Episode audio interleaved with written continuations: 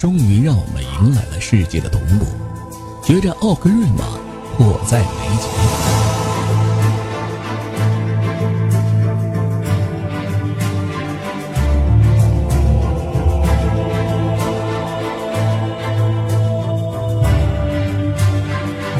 没有时间了，贝恩，进攻！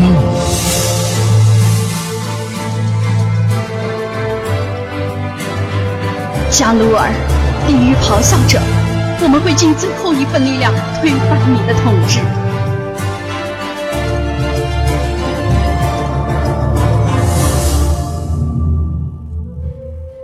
看，那是迷踪派掌门周探兰。哼雪精灵，花瓶始终是花瓶。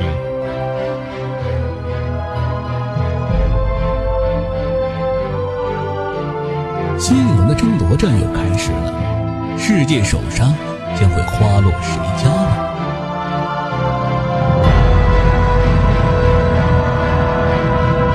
蠢货，懦弱没有立足之地。我们必须推翻他！我们必须全力一击，不能让奥格瑞玛变成第二个祖尔克拉布。你不配做他们的酋长！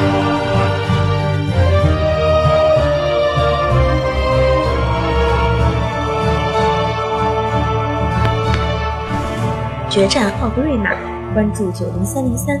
这里是魔兽世界官方频道，我们将第一时间报道奥格瑞玛的最新战况、BOSS 首杀、明星公会专访，更有实力工会高清直播、跨服竞技场战场直播。在这里点播歌曲，送出对战友的祝福，让紧张的开荒情绪得到一丝丝缓解。九零三零三，九零三零三，九零三零三，九零三零三，九零三零三。九零三零三，艾泽拉斯世界同步，大陆玩家可以一战到底。更多精彩尽在九零三零三魔兽世界官方频道。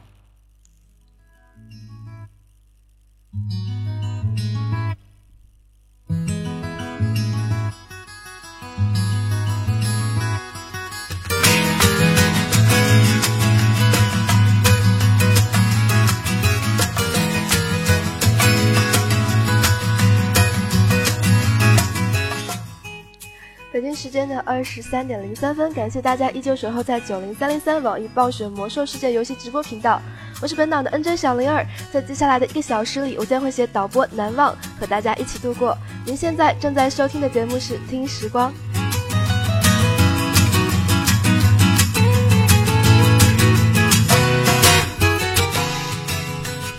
这里呢，还是要做一个小广告，那就是如果你有一技之长，不管是主播、导播、场控还是指挥等等，加入我们吧！九零三零三招聘人才的大门向你敞开，我们的招聘群号是幺九四八八三六二九。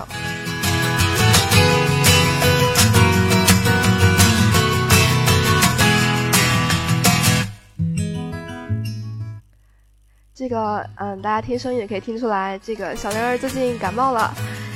呃，勇哥森林坑了一个半星期之久，所以今天就让我们完成这个历史遗留问题吧。让我们去勇哥森林走走，看看那边的风景、人文，还有其他。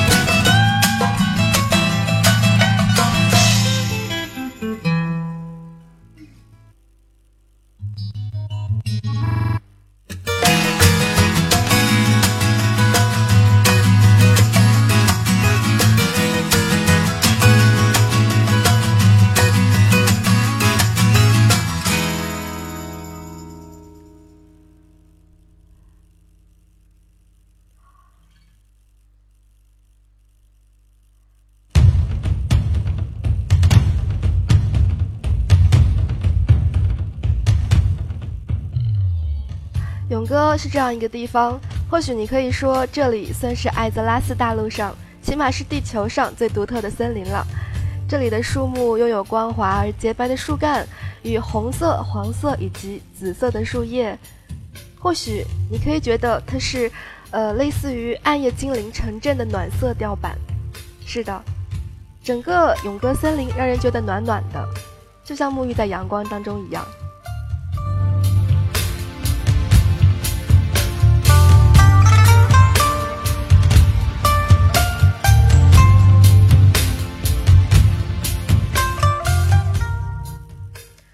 这里是雪精灵的出生地，因此今天让我们不从呃幽魂之地往永歌森林的那个方向来旅行，而是从雪精灵开始建号的地方逐日岛开始我们今天永歌森林的旅程。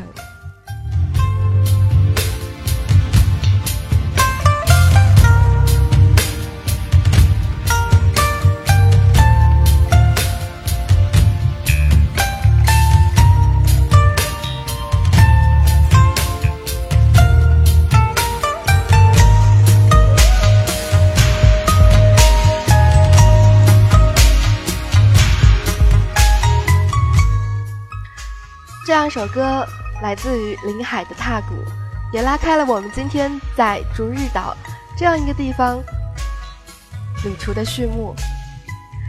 都知道我们雪精灵出生的地方在太阳之塔，嗯，在经过一段时间不是很长的视频之后，嗯，咱们就到了我们的出生地，在逐日岛这样一个地方，最让你不能忘怀的是什么呢？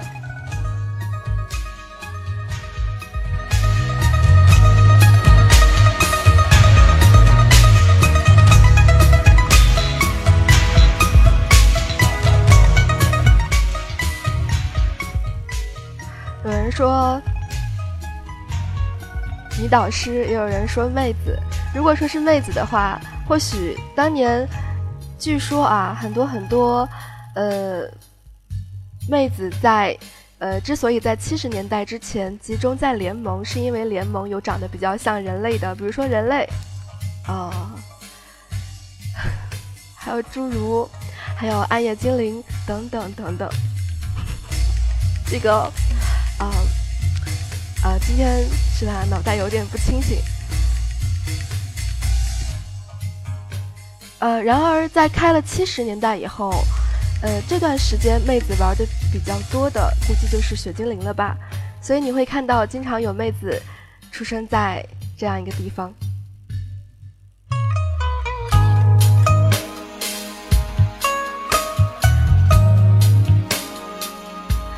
当然，还有人想到了法力伏龙。对，当年这样一个任务，不知道大家是不是都去完成过？那就是雪精灵会有一个呃这样子的种族天赋技能，那就是奥数洪流，对吧？奥数洪流的用处其实很大，呃，但是我第一次用到它是在我打海山的时候，那个时候有很多很多波的小怪。呃，法师除了用冰箱或者是用法术反噬反制之外，还可以冲上去一个奥数洪流，沉默掉那边的呃法师也好，女妖也好，他们的法术技能。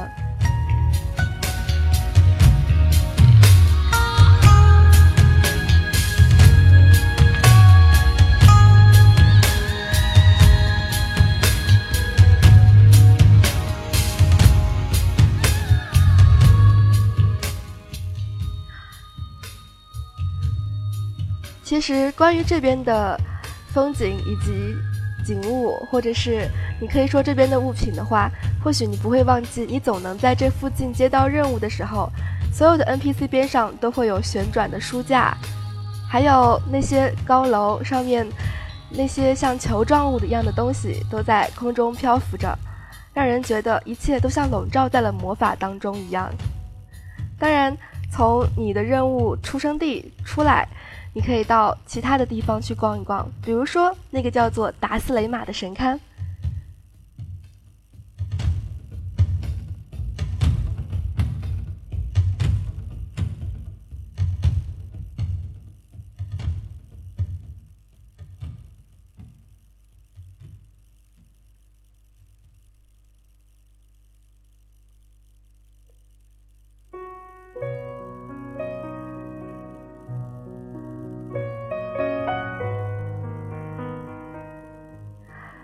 其实不瞒大家说啊，我每次在准备节目的时候，总是在准备的期间会发现很多很多哇哦的事情。比如说达斯雷玛这个人，当年只是在做任务的时候见到过这个神龛，觉得他应该是个有历史的东西，而真正去查他的资料的时候，才发现原来达斯雷玛也是一个很伟大的人物，他是凯尔萨斯的祖父，全名叫做达斯雷玛逐日者。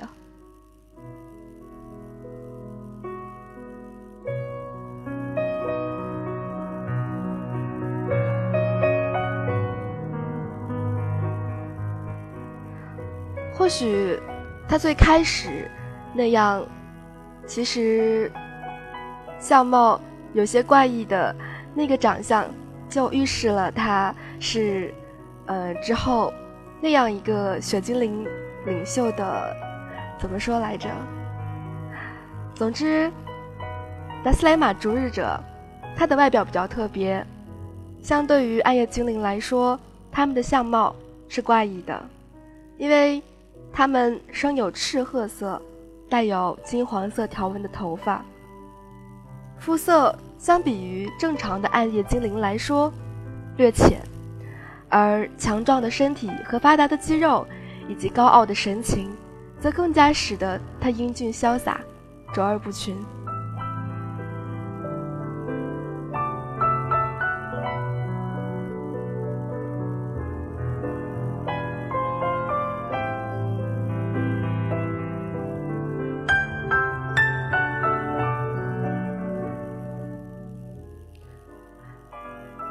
暂且脱开那些长长的历史不说，达斯雷玛做了很多很多的贡献，比如说，他将一瓶永恒之水洒入了位于东部王国最北端的一座小湖泊当中，创造了永恒之井，也就是今天的太阳之井。他将那个岛命名为奎尔萨拉斯。并且他亲自拟定了银月城的建筑蓝图，他保留了很多很多高等精灵奢华和唯美的建筑风格。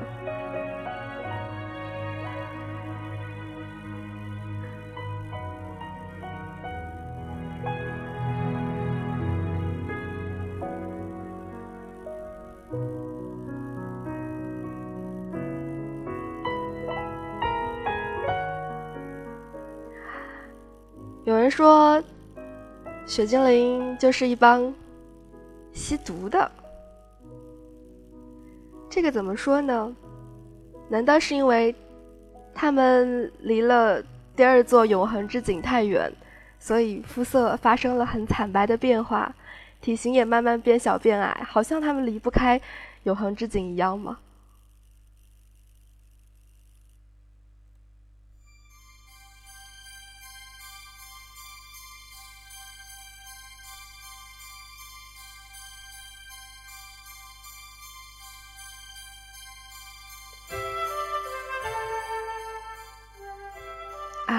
告诉我了，因为魔法对于精灵来说是禁忌，所以你在永歌森林能看到这样那样的，嗯，怎么说来着？像是我们之后，呃，在达斯雷玛神龛附近能够看到的法瑟林学院，还有在其他地方能够看到的达斯维瑟之塔一样，雪精灵们沉溺于魔法，所以很多很多中的他们都沦为了失心者。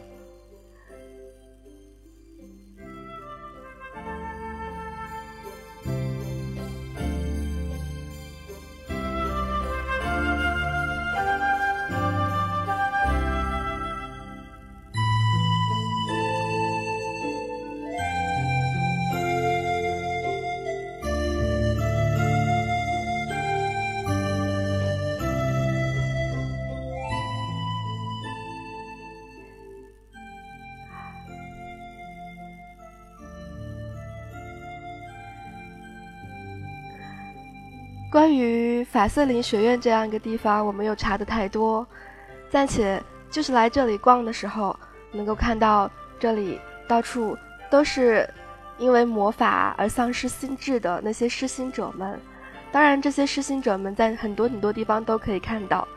你在扬帆港，在呃银月城的废墟，还有在很多很多其他的地方。但是总体上说来，整个永格森林其实还是蛮漂亮的呀。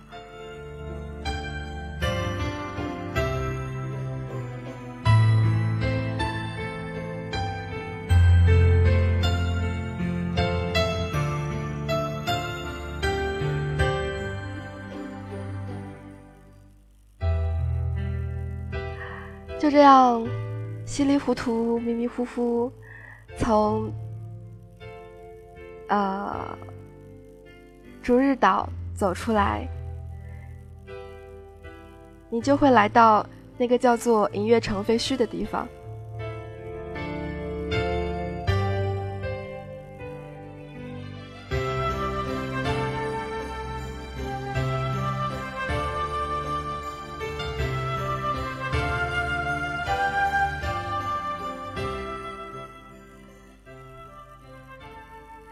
其实当年我最开始骑的那个法师号，就是练满的那个，也是一个雪精灵。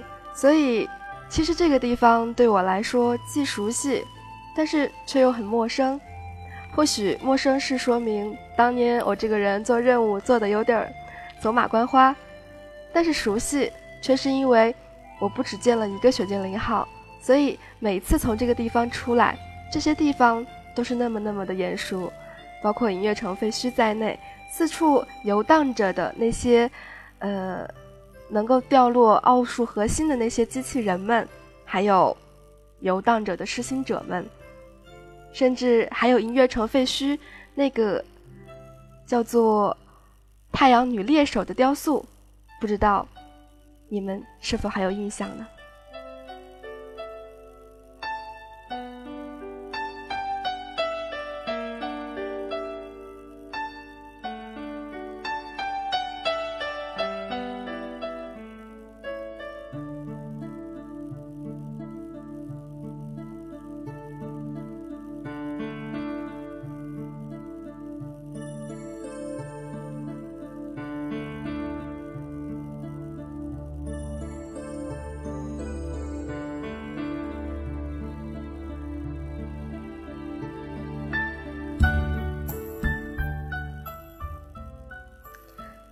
这样一个雕像其实很特别，它的名字叫做太阳女猎手。你跑遍了整个银月城的废墟，似乎只有这一个地方，它的名字在很小的一范一块范围内会发生变化。当你查很多很多的史历史资料之后，你会发现也没有这样一个太阳女猎手具体的确凿的记载。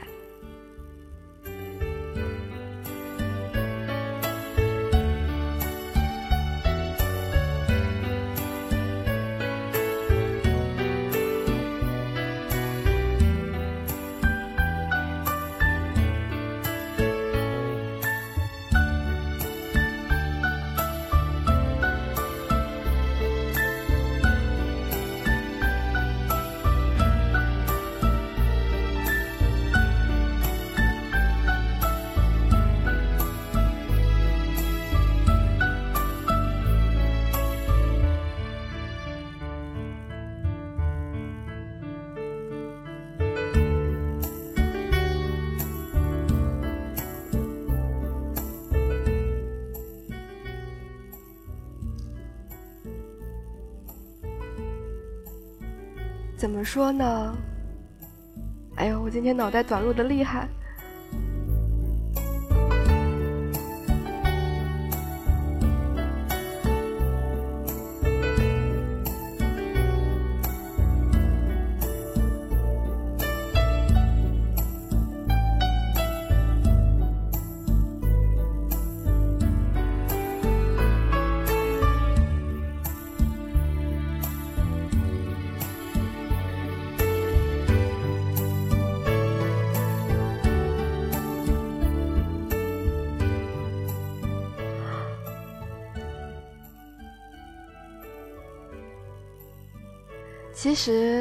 这样一块地图，或许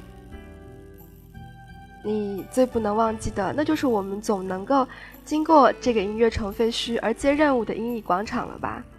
之所以说所有人可能对这里最熟悉，是因为这里就像是亡灵的城镇布瑞尔一样，或许也像是我们的剃刀岭一样，总是各种节日发放任务经常集中的地方。你会在万圣节的时候在这里见到无头骑士在这里喷火，呃。到处放火，应该是这么说。当然，你也会在复活节的时候看到这里会四处都有彩蛋。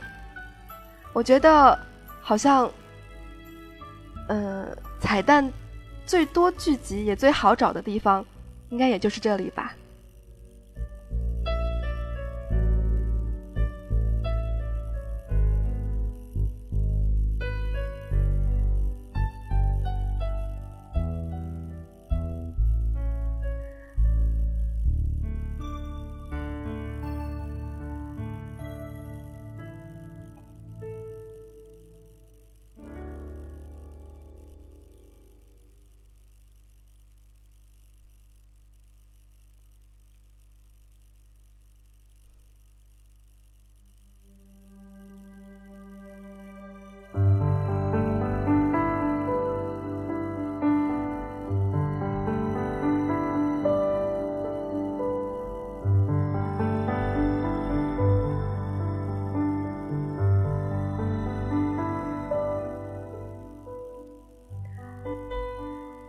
当年，你是不是有在复活节的时候，为了捡一百个的复活节彩蛋，特地去研究了彩蛋的刷新点，而在那个地方定期的上线或者下线，或者干脆就停在那边不动，挂机，然后看着视频，偶尔切回来看一次。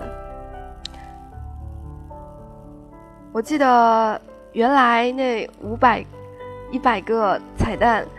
总之，在音译广场的时候，呃，是那么拿的。你会看到音译广场有很多很多的人在那边，但是总是不动。你会发现他们的脚下经常会刷新彩蛋，但是他们一个个都没有动静。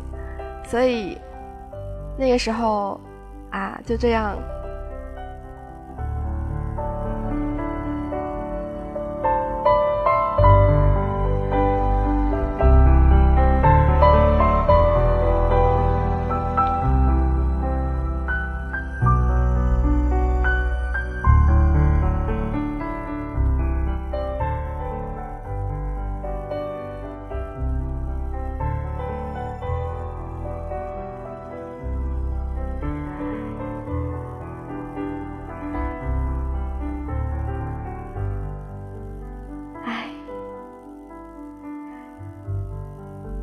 现在需要五百个了吗？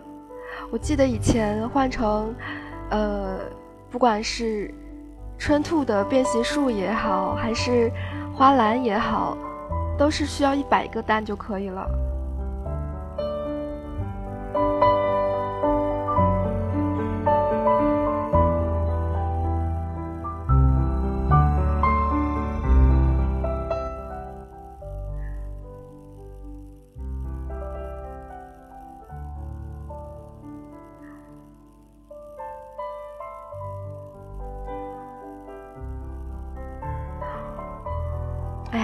北京时间的二十三点二十四分，让我们听一首歌吧。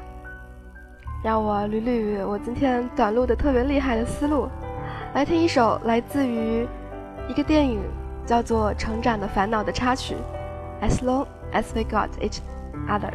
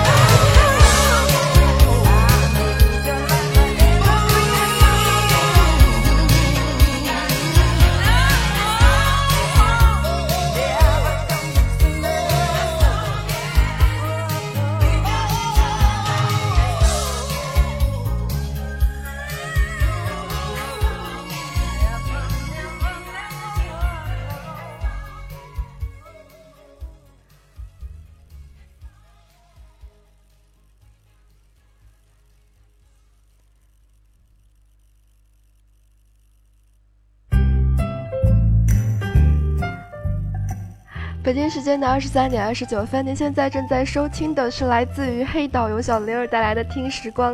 今天我们卡地图卡到了永歌森林，哎，今天真的是特别的卡地图，尤其是在当我永歌森林或许是这样一个充满了历史气息的地方吧。嗯，看到互动平台上大家激烈的讨论，我看的这个这个这个，总之看得很开心。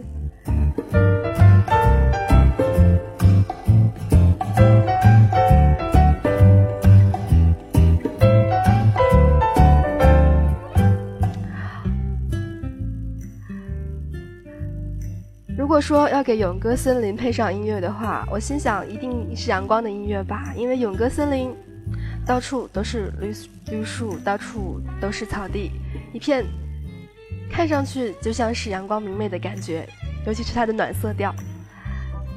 你在这边四处走走，当然除了中间的死亡之痕，像是一条巨大的伤疤，从奎尔丹纳斯岛一直到幽暗幽魂之地的戴索姆这一整条线连过去。嗯，不是很好看之外，其他的地方大多数还是很美好的。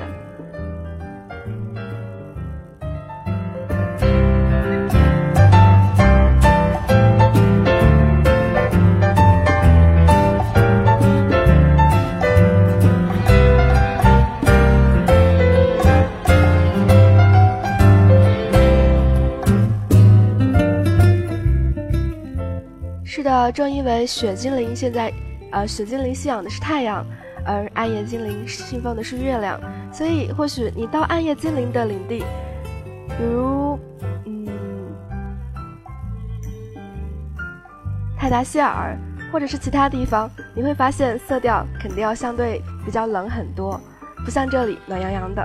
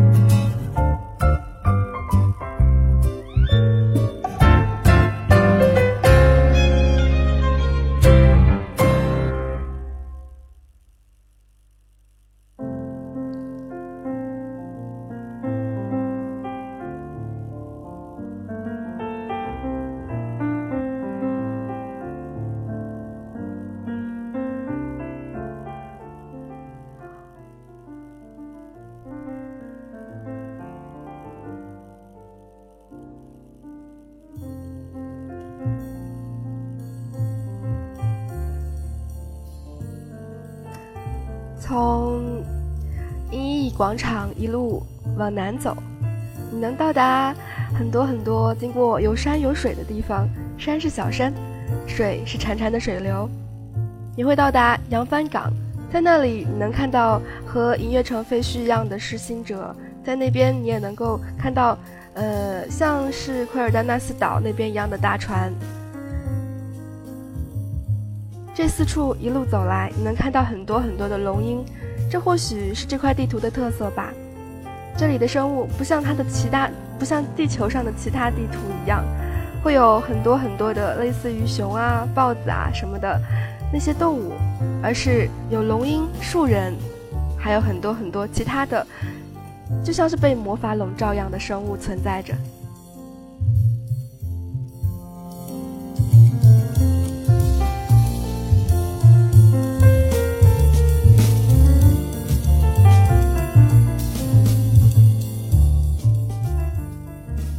说有豹子的话，那也是一个一只一只的魔拳山猫吧？啊，你不觉得他们的眼神很奇怪吗？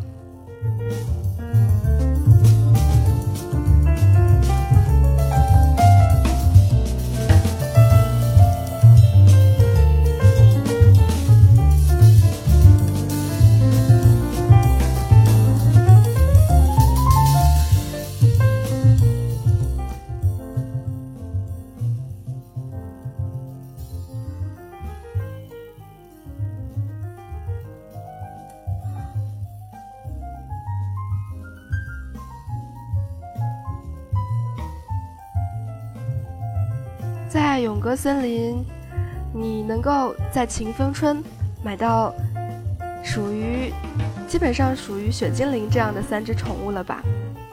呃，当你在每一个每一个有主城的地图的时候，你都能够在某一个商人身边找到卖宠物的那个商人，比如在达纳苏斯能找到卖猫头鹰的商人，比如在幽暗城能够找到卖蟑螂的商人，包括在奥格瑞玛，哎，那只卖蛇的商人好像没有了，他的蛇丢了。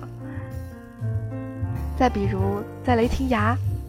有卖土拨鼠的商人。当年没有收集过宠物的你们，是不是有在拍卖行被这些或许原来没有见过或者注意过的宠物坑过呢？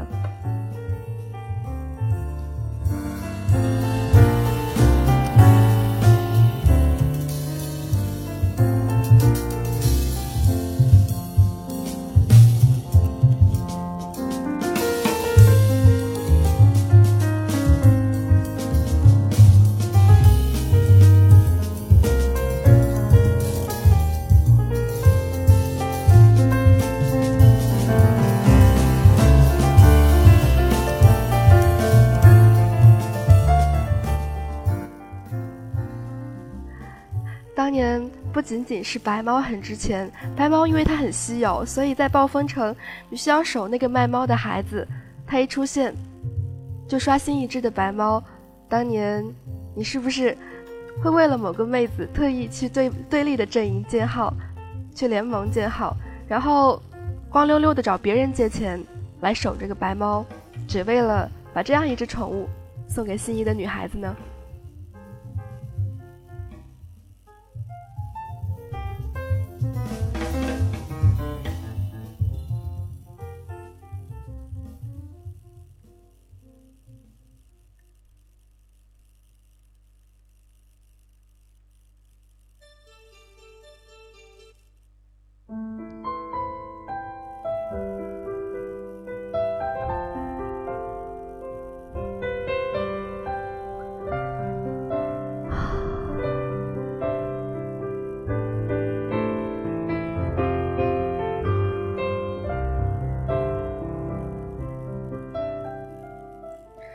其实，像白猫的价格，我觉得翻的还不是最快的。你是否记得，在奥格瑞，在雷霆崖的最外沿，有那样一只，呃，叫做雷霆崖土拨鼠吧？那样一只小宠物，其实，在雷在联盟那边的价格，可以翻好几百倍，甚至千倍吧。它的成本或许连一斤都不到，但是有人在对立的阵营。卖了很多很多的钱。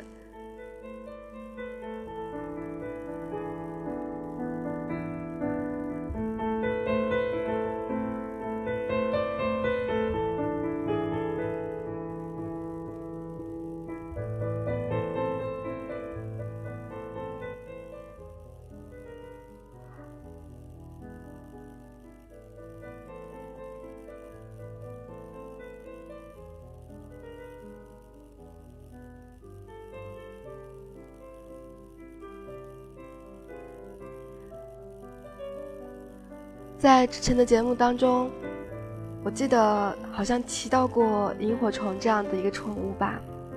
那个时候刷的，满包包里头都是破碎的翅膀，或者是那样的一袋一袋的爪子。那个时候我们还没有随身的商人，所以每次都要飞到相应的阵营商人旁边，去卖掉那一些些灰色的垃圾。但是，总归。在刷出宠物的那一刹那，满满的都是惊喜。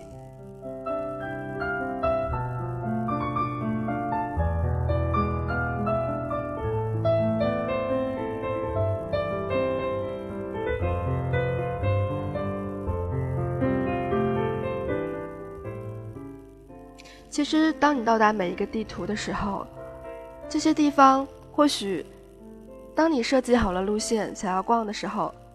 你实际上走的那些路，会和你预想的不太一样，因为当你到达这里，你会被这里的风景所迷住，所以四处乱走或者肆意徜徉的奔跑，或许来得更实际一些。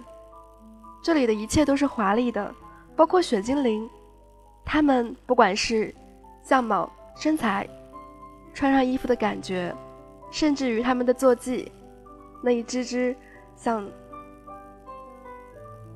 像什么呢？像火鸡一样的陆行鸟，都是那么的耀眼，看上去色彩斑斓。我记得在我的雪精灵二十级的时候，我选择的是一只蓝色的陆行鸟，因为我很喜欢蓝色。当年在没有坐骑的时候，总觉得有一只蓝色陆行鸟跑步是多么多么快，很长一段时间，甚至连换都不愿意换。当然，现在坐骑会随着你的骑术等级改变速度了。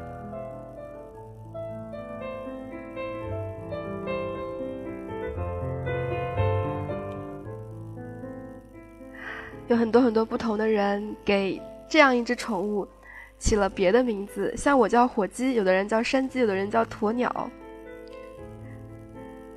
以前六十速度的，现在好像可以不是六十了。我记得，嗯，在我骑数是一百的时候，在学在骑那个蓝色的陆行鸟，好像速度会变快。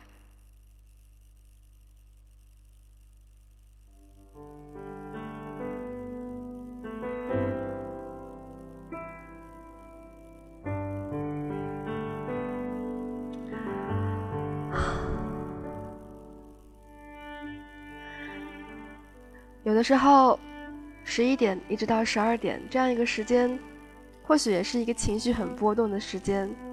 我不瞒你们说，刚才看着你们讨论，我一心不能两用。作为一个历史了，作为一个历史盲来讲，看着一堆堆历史大神们在讨论，是一件非常开心的事情。所以呢，甚至于忘了自己要讲什么，一慌，甚至我在这个时间竟然出汗了。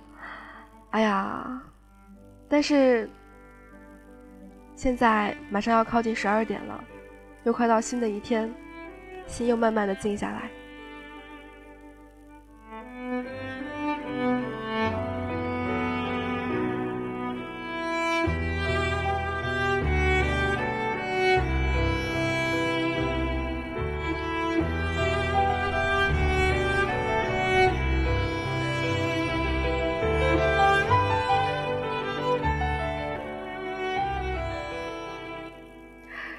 其实每一个地图都有它好玩的地方，或是充满回忆的地方吧，应该这么说。刚才有人问过什么地方比较有意思。如果你对永歌森林特别熟的话，我想你应该不会忘记那个叫做萨瑟利尔庄园的地方。那样一个庄园，当年做任务的时候，会拿到一件任务品，叫做。塞瑟利尔庄园的宴会邀请函，使用它，可以使携带的人在那样庄园的宴会上随意的享用任何的美酒佳肴。你在晚上的时候过去，抬头，在这里的星空也是很漂亮的，因为这里的星空，你抬头，像是蒙上了一层淡淡的粉色一样，很朦胧，很美，加上。这样一个庄园，他会经常的放焰火。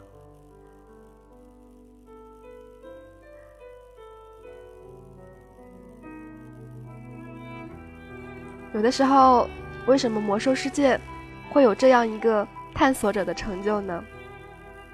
或许是想让我们探索到那些曾经因为做任务，或者是因为其他事情而错过的那些美妙的风景吧。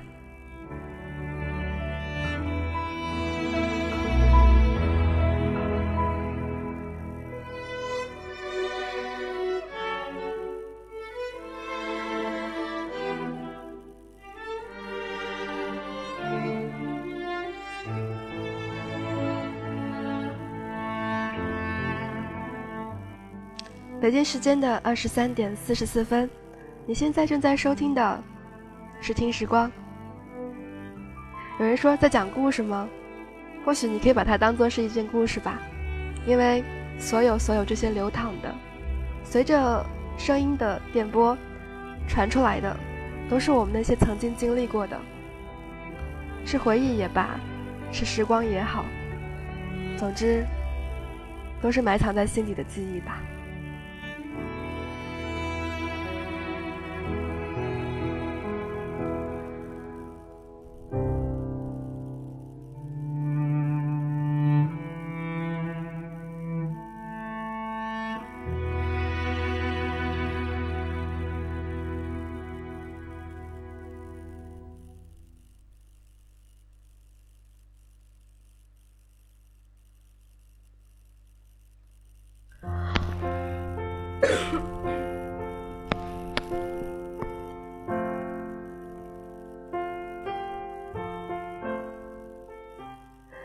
算一算，你是什么时候开始认真的读地图的说明的？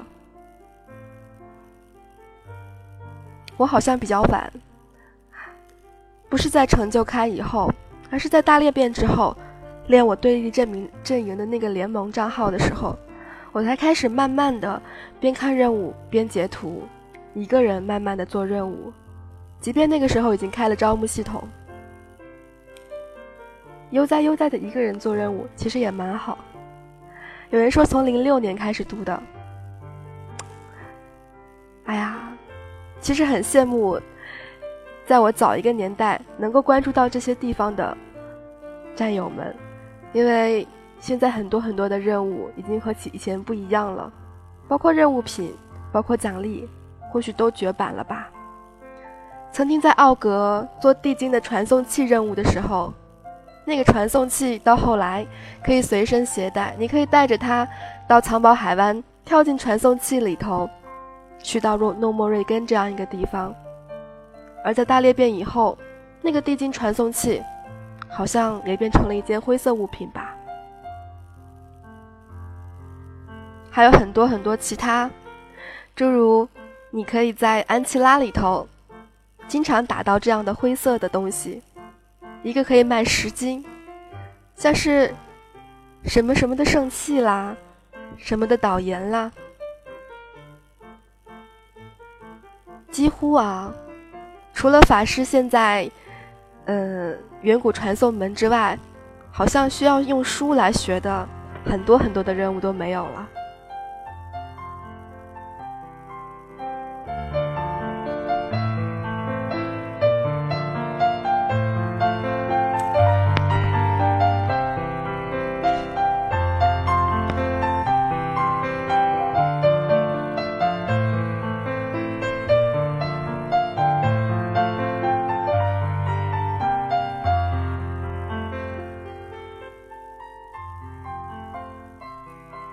我们之前讲到的阿拉西，有有在落锤镇做护士急救任务的书本，或者是在城里沼泽做急救或者钓鱼任务的书本，那些任务你是否还记得，还存留在心底？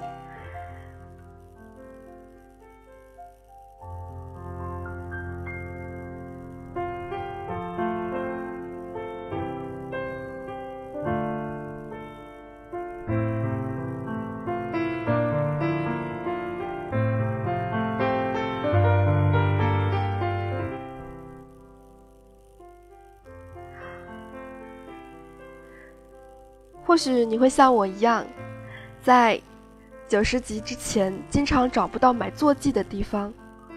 不管你是联盟在艾尔文森林，还是部落雪精灵在永歌森林，我记得曾经我在买坐骑的时候，总是会错误的跑到远行者居所，而不是那个饲养场。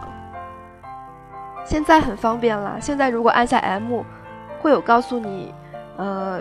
坐骑训练师和买坐骑的地方，原来你试试看百度，百度每次你搜索一个地名的时候，除去最长的那一排，这个地方怎么去之外，还有的就是坐骑，可能在什么地方学你会找不到。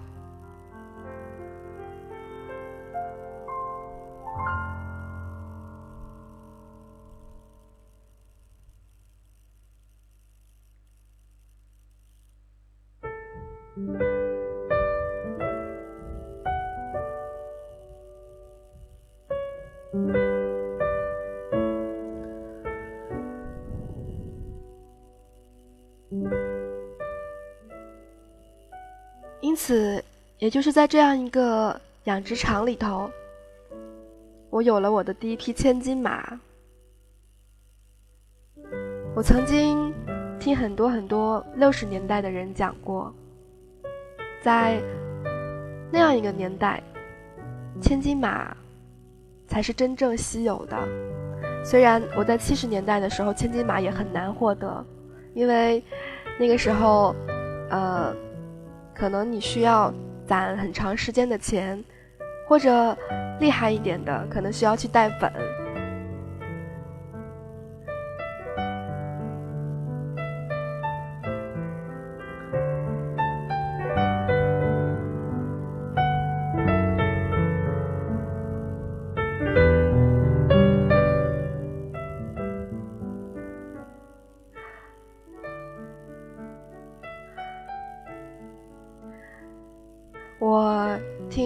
呃，男友。说过，千金马，他的千金马是这样获得的：当时打到了一个好像是古火吧，是紫色的一个武器，然后在拍卖行卖到了千金，所以他是他们那堆朋友当中第一个获得千金武器、千金马的人。那个时候感觉肯定很不一样吧？那个时候一斤相当于一块钱。也没有那么多吧，那个时候三百金一张点卡，在我那个时候已经是三千金一张了。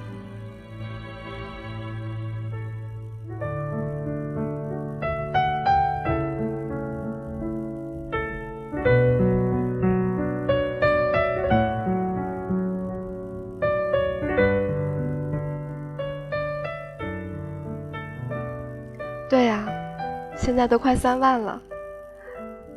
在我包包里面有五千金的时候，点卡是三千多一张。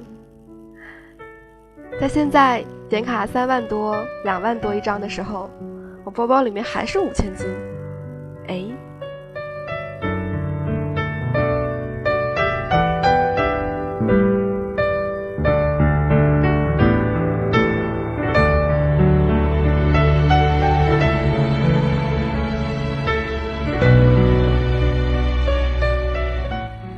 但是不能否认的是，如果你老老实实做任务上来，好像一般来说，供应你基本的钱是够的。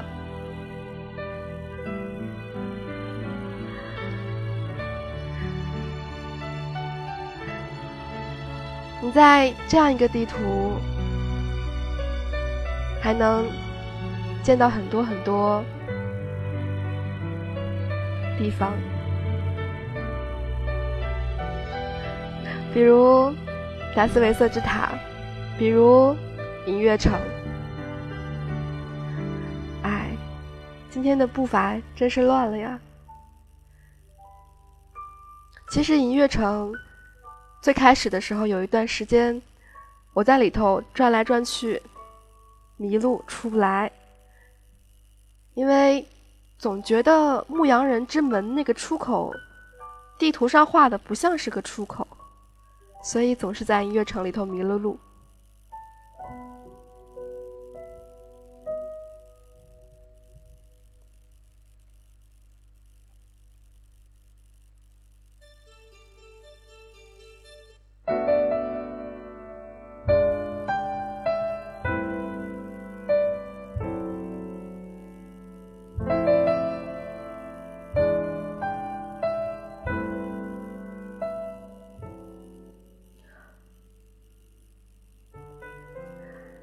地图上画的明显的那个出口，我已经不记得是什么了。但是，总之，我当年在音乐城迷路迷的可惨了，都慌了。这样一个很漂亮的城镇，永远都人不是特别多。似乎联盟和部落都有这样的城镇吧？联盟是达纳苏斯。或许更确切一点的话，还要再往德莱尼的主城说一些，那边的人可能更少，因为那里一样不能飞。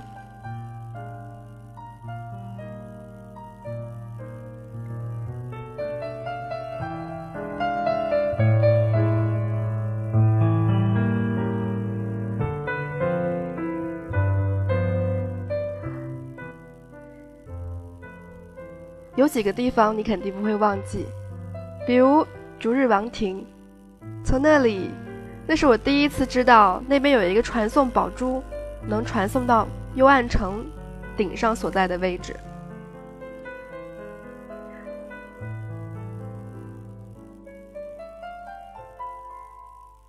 其实我觉得呀，如果相比于幽暗城来讲，我觉得幽暗城是最规律的，因为它就是三个圈。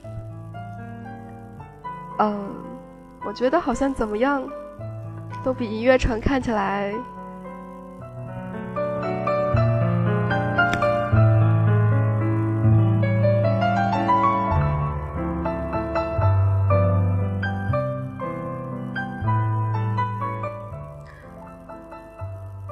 你到每一个主城，或许你会发现每个主城它应有的设施都是很全的，包括那一些些训练假人。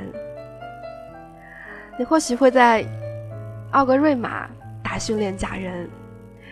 当年七十年代的时候，你玩着猎人，开着 DPS 伤害的面板，在奥格打着木桩。旁边或许来了一个人跟你一块儿打，或者现在是不是在双月或者是七星打木桩的人也比较多？但是你会发现银月城其实也有木桩，只是空荡荡的，似乎很很似乎有很少的人会选择在那样一个安静的地方打木桩吧。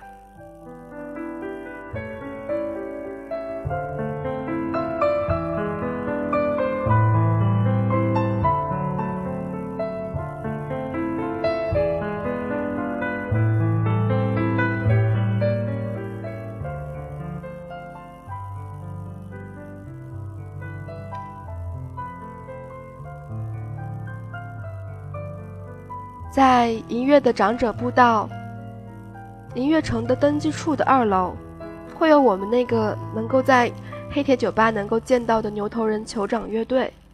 当然，我没见过他们在银月城演出过，或许是运气不好，也没见过他们在天涯旅店演出过。只是每次都是在黑铁酒吧让他们排练的时候，听过他们唱那样一首《部落荣耀》。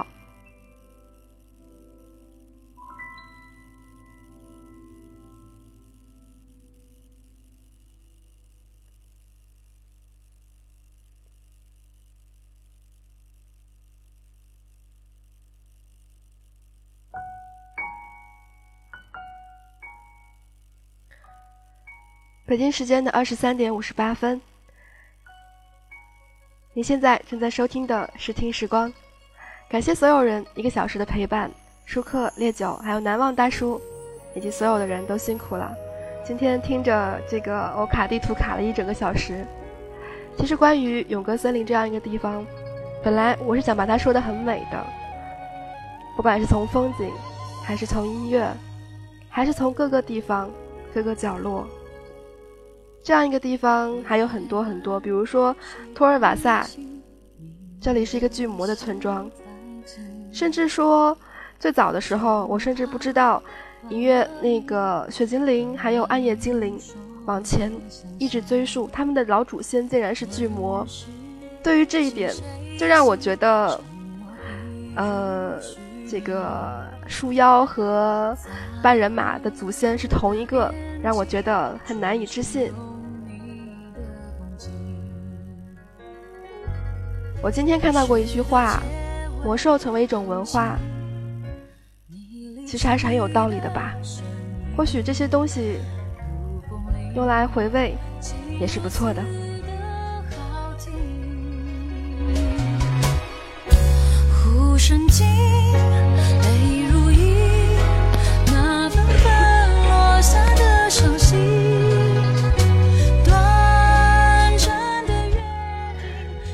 首来自阿令的《樱花湖》，作为今天节目的末尾，献给所有所有的人。